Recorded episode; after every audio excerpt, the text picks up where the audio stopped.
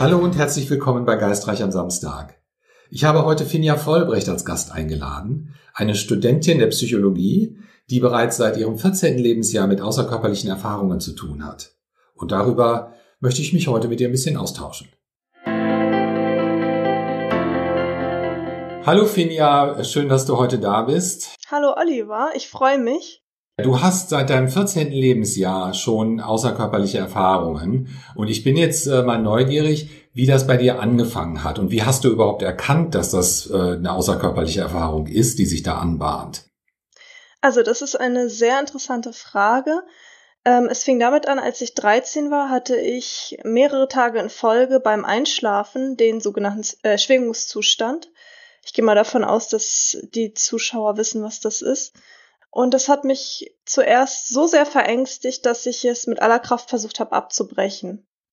Ich befand mich dann auch schon in der Schlafparalyse und es war wirklich schwer, da rauszukommen. Ich habe mich dann mit aller Kraft befreit, weil es sich unglaublich beängstigend angefühlt hat. Es hat sich instinktiv wie Sterben angefühlt, weil man ja auch beim Tod aus dem Körper rausgesogen wird. Und am, ich glaube, am vierten oder am fünften Tag habe ich dann beschlossen, ich lasse es jetzt einfach mal zu ich schaue jetzt einfach mal, was passiert, wenn ich mich dagegen nicht wehre. Und dann habe ich diesen Sog zugelassen und bin rausgesogen worden. Nicht nur aus meinem Körper raus, also nicht nur räumlich weg, sondern auch zeitlich weg. Ich habe mich dann wieder befunden an einer Stelle kurz nach meinem letzten irdischen Tod. In einer sehr großen Halle, in einer sehr hohen Halle. Da bin ich ungefähr drei, vier Meter in der Luft geschwebt. Und ein paar Männer standen unten, die ich kannte, die haben über mich geredet und gesagt, dass ich jetzt schon seit drei Monaten tot wäre. Und ich war. Hast du deine eigene Gestalt dort auch erkennen können? Äh, nein. Sagst, nein. Da, also das war nach meinem Tod schon. Und da unten standen Männer, die ich kannte, und die haben dann gesagt, dass ich schon seit drei Monaten tot bin. Und haben auch nur über mich geredet und nicht mit mir.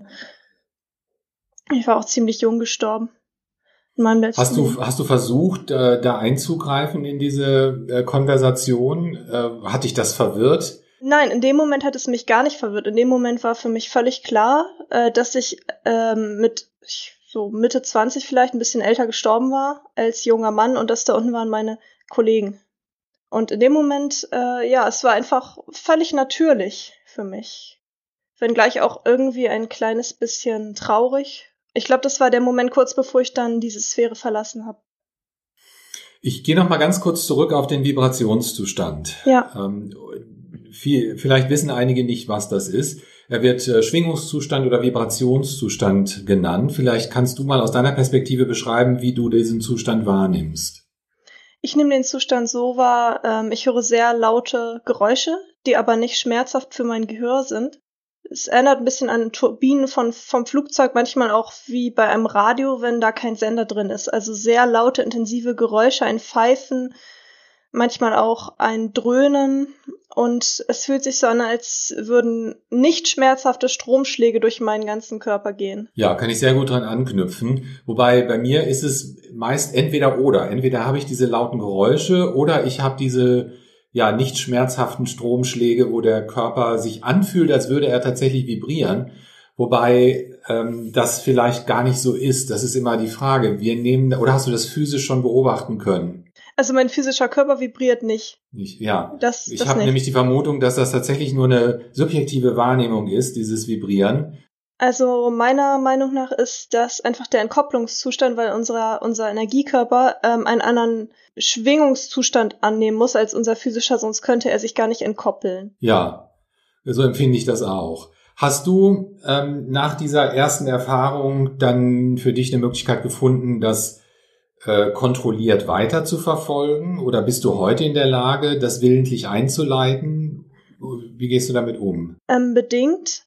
Ähm, du hattest vorhin noch eine sehr interessante Frage gestellt, auf die möchte ich noch mal kurz eingehen, woran, woher ich denn wusste, dass es eine außerkörperliche Erfahrung war.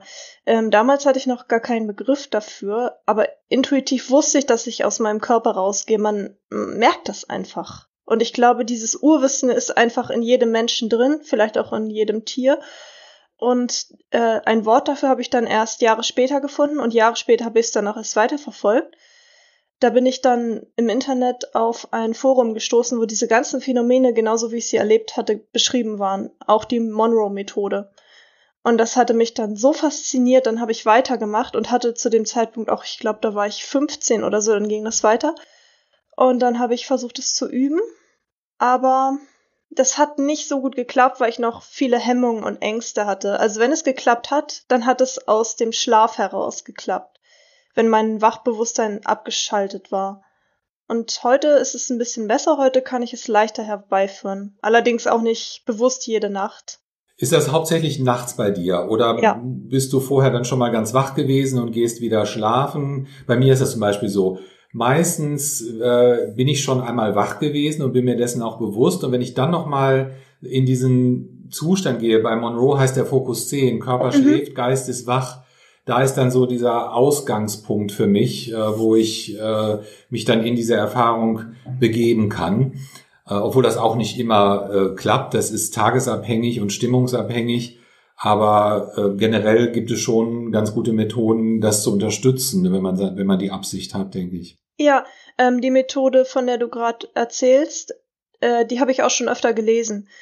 Und manchmal ähm, ja, manchmal lege ich mich dann auch wieder hin und ich habe tatsächlich auch die Erfahrung gemacht, dass es dann einfacher ist, wenn man schon mal wach war, ja. Aber meistens mache ich das nicht und dann geht es trotzdem irgendwie. Aber halt auch nicht jede Nacht. Hast du die Fähigkeit, äh, auch bewusst zu navigieren innerhalb so einer Erfahrung? Mm, ja, auf jeden Fall, auf jeden Fall. Äh, das Hindernis ist, und davon liest man ja auch sehr oft, äh, dass, dass ich dann nicht zu sehr an meinen physischen Körper denken darf, weil ich sonst zurückgesaugt werde. Da hatte ich vorgestern tatsächlich die letzte sol äh, solche Erfahrung, das wollte ich noch erzählen. Da war ich in meinem Elternhaus, das jetzt leer steht und verkauft wird. Und ich bin im Bad plötzlich zu mir gekommen und habe mich umgeschaut und dann wurde mir plötzlich klar, ich weiß gar nicht, wie ich hierher gekommen bin. Und in dem Moment ist alles in so einem, in so einem leichten elektrischen Knistern aufgelöst und dann bin ich wieder in meinem Körper aufgewacht. Also der Gedanke oder die Erkenntnis, überhaupt außerkörperlich zu sein, hat mich dann sofort zurückgerissen. Und das passiert mir auch. Äh, es, äh, aber auch das ist tagesabhängig. Manchmal ist der, der, die, diese Bewusstheit, da ist noch ein Körper genug, um mich zurückzuziehen. Und manchmal kann ich mich dem aber auch wieder äh, entziehen oder mich dem abwenden ja. und weiter fliegen oder weiter äh, entdecken, sage ich mal. Es ist bei mir auch dasselbe. Ich glaube, äh, vorgestern war bei mir der Fall, dass, dass es so einen Überraschungsmoment gab, einfach, dass ich mich dann nicht mehr wehren konnte, quasi. Aber das Interessante ist, dass mir in dem Moment, äh, wo ich mich dann außerkörperlich dort wiedergefunden habe, bewusst geworden ist, dass ich das total häufig mache und dass ich am nächsten Tag dann oft für Träume halte. Und meistens gehe ich auch durch Wände oder durch Fenster. Also das mache ich unglaublich oft. Und ich frage mich, wie viel dieser Erfahrungen dann eigentlich Träume sind und wie viel wirklich AKEs sind. Hast du, wenn du durch Wände oder Fenster gehst, hast du eine Wahrnehmung von der Struktur der Wand oder des Fensters äh, in dem Moment, wo das passiert? Oder ist das mehr einfach so ein Durchgleiten? Äh, es ist keine Barriere da. Das ist interessant. Also bei Fenstern ist es einfach ein komplettes Durchgleiten. Da habe ich gar keine Strukturwahrnehmung. Vielleicht liegt es auch daran, dass ähm, Fenster ja durchsichtig sind und dass es für mich dann einfacher ist mit ähm, dem Gedanken, dass ich da dann einfacher durchkomme. Aber bei Wänden nehme ich eine Struktur sehr stark wahr.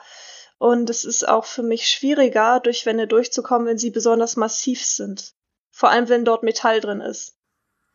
Oh, das ist interessant. Äh, da habe ich ja. noch nie drauf geachtet, aber ich habe auch festgestellt, dass es tatsächlich Wände gibt, durch die ich einfach komme und Wände, die irgendwie ein Hindernis zu sein mhm. scheinen. Ich habe zum Beispiel Probleme mit, mit Glas. Es scheint durchsichtig, selbst innerhalb einer außerkörperlichen Erfahrung, aber irgendetwas ist da und das macht irgendeine versteckte Angst sein, wo ich dann bis zu dem Glas mich vortaste und dann ist da wie so eine Hemmschwelle. Ich mhm. komme durch, aber ich brauche eine Menge Willenskraft und manchmal wähle ich dann bewusst die Wand statt das Glas, um nach draußen zu kommen oder mhm. auch von draußen nach drinnen zu kommen. Ich kann mir vorstellen, ähm, dass diese Hindernisse oder auch etwas, das wir als besonders einfach empfinden, jetzt Glas zum Beispiel, das geht bei uns beiden ja jetzt stark auseinander, dass, äh, dass das von unserem Bewusstsein vielleicht noch stark beeinflusst ist. Und vielleicht hast du schon mal negative Erfahrungen mit Glas gemacht. Vielleicht bist du mal als Kind durch eine Glas, äh, durch eine Glastür gerannt oder sowas. Stimmt. Äh, jetzt, wo du sagst, Äh, kann natürlich sein, ja. Ich habe auch eine Erinnerung dran. Wir haben vorhin kurz äh, die Schlafparalyse angesprochen, in deiner, als du deine erste Erfahrung beschrieben hast. Das ist ja auch ein sehr spannender und für viele Menschen aber auch ein sehr beängstigender Zustand. Ja. Ähm, wie stellt der sich für dich dar oder wie gehst du damit um?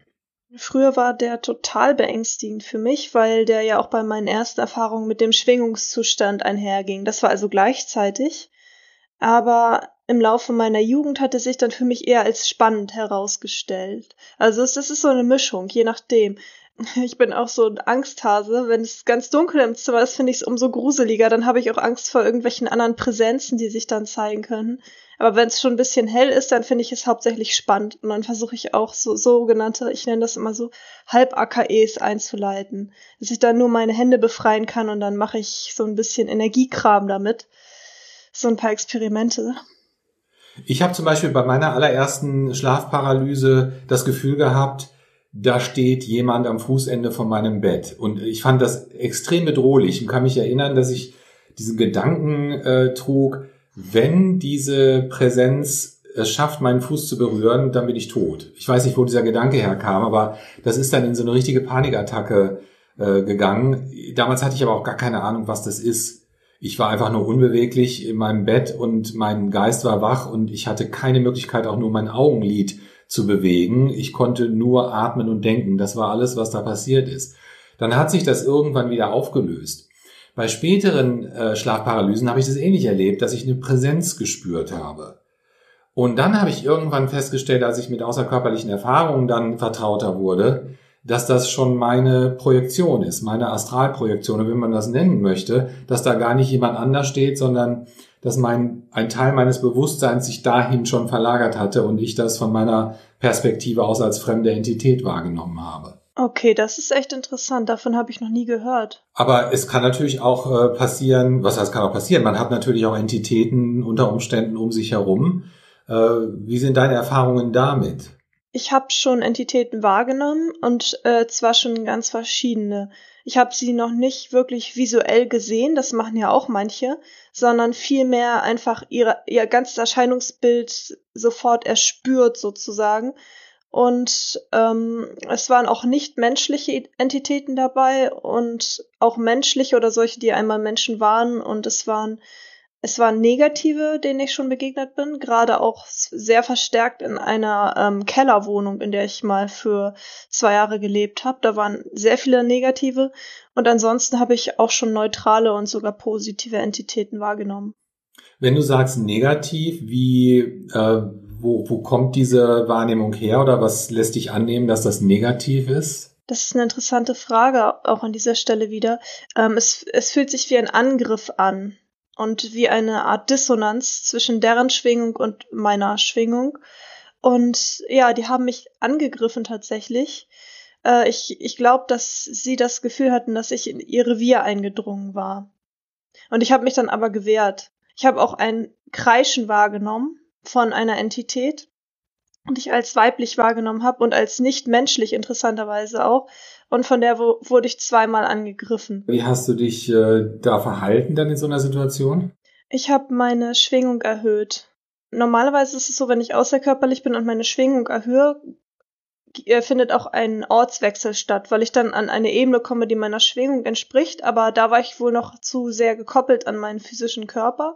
Und dann hat die Erhöhung der Schwingung bewirkt, dass ich sozusagen mächtiger wurde und die Gestalten abwehren konnte. Ich habe mich dann in einem hellen gelb-goldigen Licht wahrgenommen. Ja, das ist interessant, Finja. Äh, bei mir hat sich das anders dargestellt. Ich habe tatsächlich in den 20 Jahren, in denen ich mich mit außerkörperlichen Erfahrungen beschäftige oder auch damit experimentiere, noch nicht eine einzige negative äh, Entität gehabt, die mich ähm, angegriffen hätte, sage ich jetzt mal. Ich habe Beobachtungen gemacht, aber die waren dann eher aus der Ferne, sage ich mal. Und ich habe dann die Möglichkeit genutzt, mich dann auch zurückzuziehen, wenn eine Nichtresonanz da ist.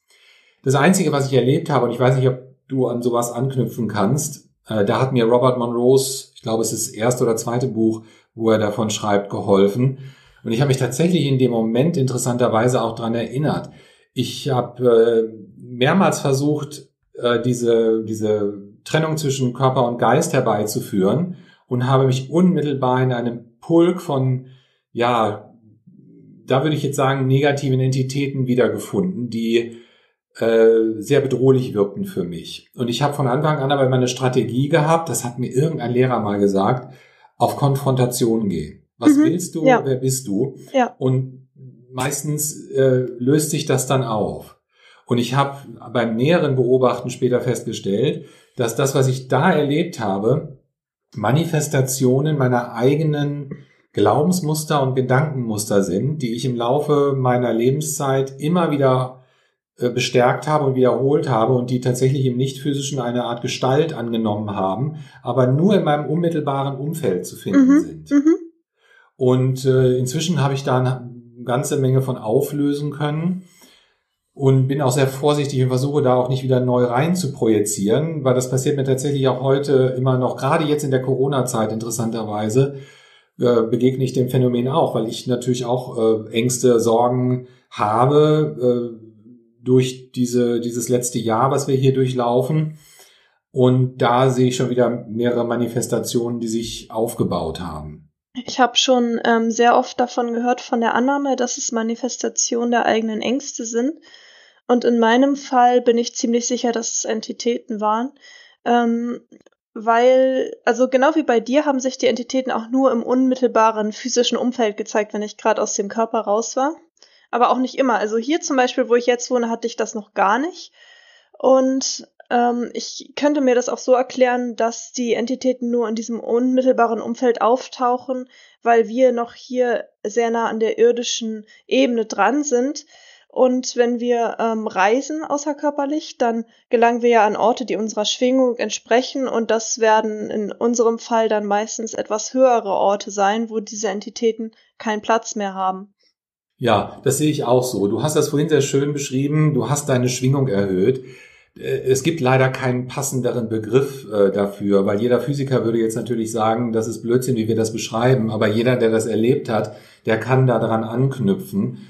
Äh, und ich, ich, ich würde das gleiche Vokabular nutzen. Durch positive äh, Energie, sage ich mal, die ich mir ins Bewusstsein rufe äh, oder auch durch eine Affirmation, die ich in dem Moment anwende, kann ich meine Schwingung schon erhöhen.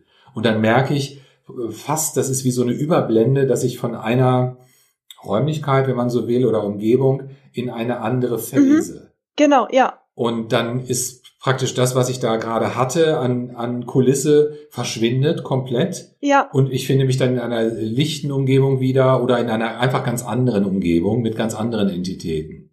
Ja, ist bei mir dasselbe. Und ich glaube auch, ähm, dass wir, oder ich rede jetzt lieber mal nur von mir, ähm, solche, solche, solche Orte total oft bereisen, wahrscheinlich sogar jede Nacht, aber dort, äh, dass ich dort Erfahrungen mache, die mein ähm, Gehirn einfach also mein menschliches, physisches Gehirn nicht äh, verarbeiten kann und mein höheres Selbst diese Erinnerungen aber alle noch hat. Nur ich jetzt im Alltagszustand darauf nicht zugreifen kann. Ja, mir passiert es auch häufig, dass ich äh, irgendwo unterwegs bin, um vielleicht auch ganz spezifische Forschungen äh, zu unternehmen. Ich bin, bin sehr jenseitsaffin. Jetzt was das klassische jenseitige angeht. Wo, wo komme ich hin nach dem physischen Ableben? Gibt es da unterschiedliche Ebenen?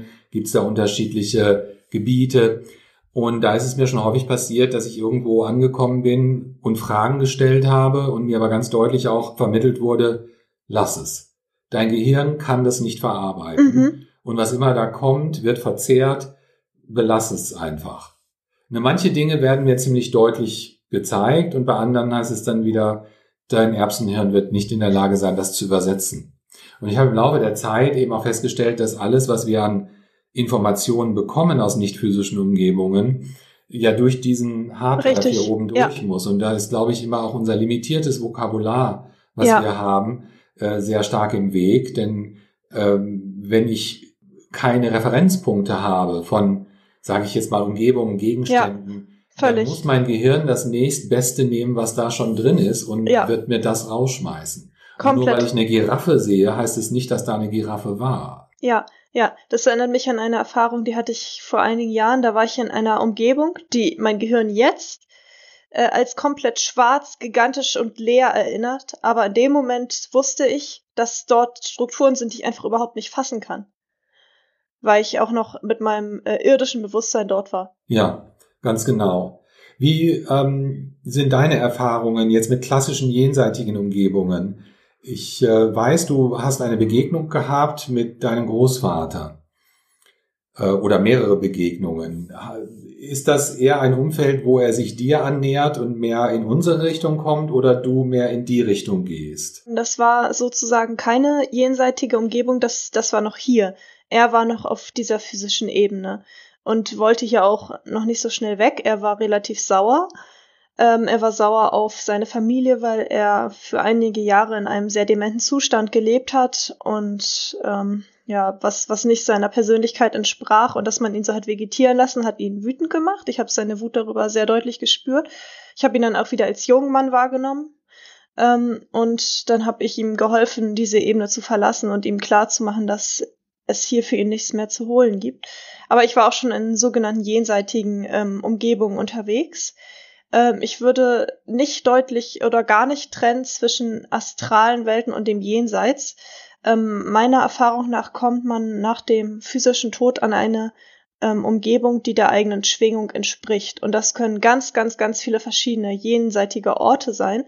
Ähm, ich habe jetzt aber auch schon öfter davon gehört, dass es so eine Art Auffangstation geben könnte das kann auch sein, vielleicht beides. Nach meiner Erfahrung ist es, und ich bin vielleicht auch ein bisschen vorbelastet, weil Robert Monroe in seiner Methode eine relativ genaue Landkarte vorgibt, was einerseits sehr hilfreich ist, weil du die Möglichkeit hast, bestimmte Punkte auf dieser Landkarte anzusteuern.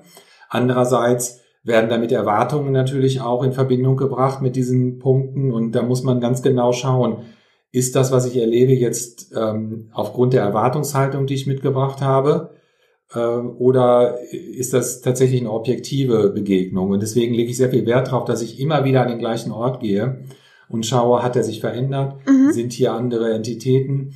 Und äh, diese, was dein Opa da durchlebt hat, das beobachte ich in einer Umgebung, die in der Monroe-Methode als Fokus 23 äh, gekennzeichnet ist, wo das physische Ableben bereits stattgefunden hat, aber der, das Bewusstsein, das individuelle Bewusstsein noch immer an der physischen Energie mhm. klebt, weil vielleicht noch was zu erledigen ist, weil vielleicht auch der eigene Tod gar nicht bewusst geworden ja. ist. Ja. Da sehr viel bei Menschen, die durch Unfälle oder Attentate ums Leben kommen. Ähm, oder auch eine Negierung des eigenen Ablebens ja. vorliegt, äh, wo einfach gesagt wird, ich bin nicht tot und die finden sich damit nicht ab. Mhm, ja. Aber was du auch schon sagtest, jeder landet seiner Schwingung entsprechend genau dort, wo er, wo seine Resonanz ist, wo sein Resonanzgebiet genau. ist. Und das können Gebiete sein, in denen bestimmte Glaubensrichtungen vorherrschen. Da ja. befindet man sich dann genau in dem Kreis von äh, Individuen, äh, zu denen man in Resonanz steht. Ja, das stimmt. Da fällt mir eine Anekdote ein. Ich ähm, habe einmal vor einigen Jahren einen, einen ähm, Ort besucht, der für einige Menschen so eine Art Jenseits darstellt oder eine Art Himmel die sehr irdisch verhaftet waren. Also irgendwie schon eine Art Glaubensrichtung hatten, aber noch sehr irdisch gedacht haben. Und es war für mich die Hölle, dort zu sein. Das war eine Halle, eine ziemlich große Halle, die sah ungefähr so aus wie eine Turnhalle, relativ hell auch. Und unten lagen dicht an dicht gepflastert auf, auf Handtüchern ganz viele Menschen wie Touristen. Und da war dann noch ein künstlicher kleiner Strand und so eine Art künstliches kleines Meer, das eher so eine Art Swim Swimmingpool war. Und das war für mich ganz, ganz schrecklich. Ja, kann ich sehr gut nachvollziehen. Ich habe diese Umgebungen auch bereist, äh, aber ich kann mich da nicht lange aufhalten. Ich mich auch nicht. Ich da nicht in Resonanz mitstehe und das ist so ein bisschen, als würde ich gegen den Strom schwimmen wollen und ich habe ja. auch nicht das Gefühl, dass ich dort willkommen bin. Ich wurde auch gar nicht wahrgenommen von diesen Entitäten und ich habe nur kurz reingeschaut und die waren so nach irdischen Verhältnissen oder nach der Zeit, die dort abläuft, schon total lange dort. Und das ist auch das, was ich darin so schrecklich fand. Also die haben sich dort permanent aufgehalten. Und ich bin dann auch schnell wieder abgehauen. Um nochmal auf die Empfangsstation zurückzukommen, die du eben erwähnt hast. Äh, auch da gibt es in der Monroe-Methode einen Referenzpunkt, der würde das den Park nennen oder Fokus 27. Wobei ähm, das auch eine sehr individuelle Wahrnehmungssache ist. Jeder ähm, nimmt diese Umgebung anders wahr. Der eine findet sich tatsächlich in einem Park wieder, der nächste aber in einer Stadt oder an einem Fluss. Äh, ich habe das Gefühl, ich habe da sehr viel Zeit verbracht und äh, habe das Gefühl, dass es eine Umgebung ist, in der jeder Gedanke sich unmittelbar manifestiert und alles äh, zu erschaffen ist, aber auch genauso schnell wieder zerfällt, wenn es nicht von einer konstanten Energie unterstützt wird. Das heißt, ähm, ich kann mir dort ein Haus bauen mit meiner Gedankenkraft, aber wenn ich den Garten nicht pflege oder nicht immer wieder zurückkomme, verfällt diese Struktur wieder. Mhm. Scheint eine andere Art von Stabilität zu haben, als wir das hier gewohnt sind. Und trotzdem empfinde ich die Umgebung als ja fast ähnlich der physischen Welt. Ähm, sehr, sehr viele Übereinstimmungen, gerade was Landschaften angeht und das tägliche Allerlei, sage ich mal. Ja, ja, total spannend, was du erzählst. Ähm, das hat mich zu der Frage geführt, warum denn hier unsere physische Welt, wir empfinden sie als physisch, weil wir gerade dieselbe Schwingung haben und es deshalb anfassen können, ähm, warum die denn so stabil ist oder so stabil erscheint. Im Gegensatz zu den ähm, Dingen, die man sich in Fokus, was war das, Fokus 27? Aufbauen kann, die dann relativ schnell verfallen. Und ich glaube, das könnte daran liegen, dass wir hier sehr viel Kollektivbewusstsein haben, das sich eben gemeinschaftlich auf diese Dinge fokussiert und deswegen zerfallen sie auch nicht so schnell. Ich habe noch einen, einen, Grund gefunden, der vielleicht äh, eine Rolle spielen könnte, weil mir auch immer wieder gesagt wird von denen auf der anderen Seite, für uns ist das hier genauso stabil wie für euch eure Umgebung stabil ist. Vielleicht liegt es einfach daran, dass auch da wieder dieses Phasing stattfindet. Es ist einfach eine komplett andere Energieform und, und es sind andere physische Gesetze, die da zugrunde liegen, wie zum Beispiel Schwerkraft. Das finde ich dort nicht in der Form, mhm. wie es hier ist. Es scheint auch eine Zeit zu geben, aber die tickt anders als die physische Zeit, die physische lineare Zeit. Und trotzdem ja. ist da eine Ordnung, eine Grundordnung, die dieser Umgebung zugrunde liegt, die aber nicht eins zu eins vergleichbar ist mit dem, was wir hier als Grundordnung kennen. Ja, das kann ich so unterschreiben. Ich liebe es auch, wenn ich in anderen, ähm, an anderen, in anderen Ebenen unterwegs bin, ähm, dass ich dort einfach fliegen kann. Das kann ich nicht immer, glaube ich, und auch nicht überall, aber meistens, und das ist für mich einfach das Beste. Ich liebe es. Darüber reden wir in der nächsten Episode über das Fliegen. Ich bedanke mich ganz herzlich bei dir. Es war schön, dich als Gast dabei gehabt zu haben. Und äh, ich hoffe, wir, wir machen eine zweite Episode. Ja, sehr gerne. Danke, dass ich dabei sein durfte. Es hat mir sehr viel Spaß gemacht. wünsche dir noch einen schönen Tag. Danke dir auch, Oliver.